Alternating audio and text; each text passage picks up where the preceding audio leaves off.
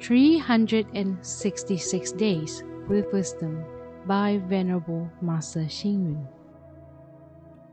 August 27th. Realizing impermanence will change ourselves.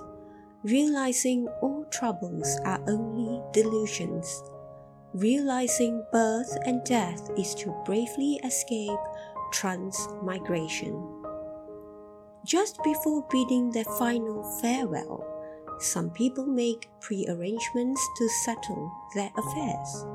For example, some prepare a will to hand over or clearly brief their relatives and friends of their own wishes so that they can depart peacefully. Chinese society is generally very concerned with the practice of filial piety. Children should care for their parents when they are alive and give them a proper burial after they pass away. However, when we see long forgotten and neglected graves covered with overgrown grass in a bleak and desolate landscape, we cannot help but feel a great sense of loss and pity for a very sad end to life. The early virtuous Buddhist scholars were free and at ease in the final moments of their lives. For example, in the Song dynasty, the Venerable Zhang Yuan actually passed away while sitting on the bed meditation master Depu, passed away after a prayer offering. Venerable Tao Yu, while doing a sitting meditation.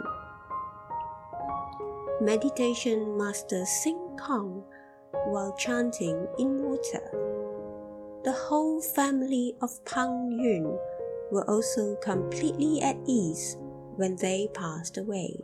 Pang Yun passed away while kneeling down, his daughter while praying, his son was tilling in the field, and his wife passed away without any sickness.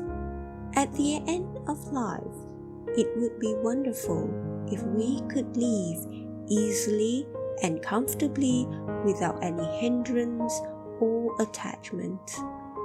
We come empty handed and we should leave empty handed too.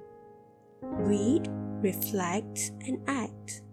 At the end of life, we should be able to live simply and easily without any attachment. Please tune in, same time tomorrow as we meet on air.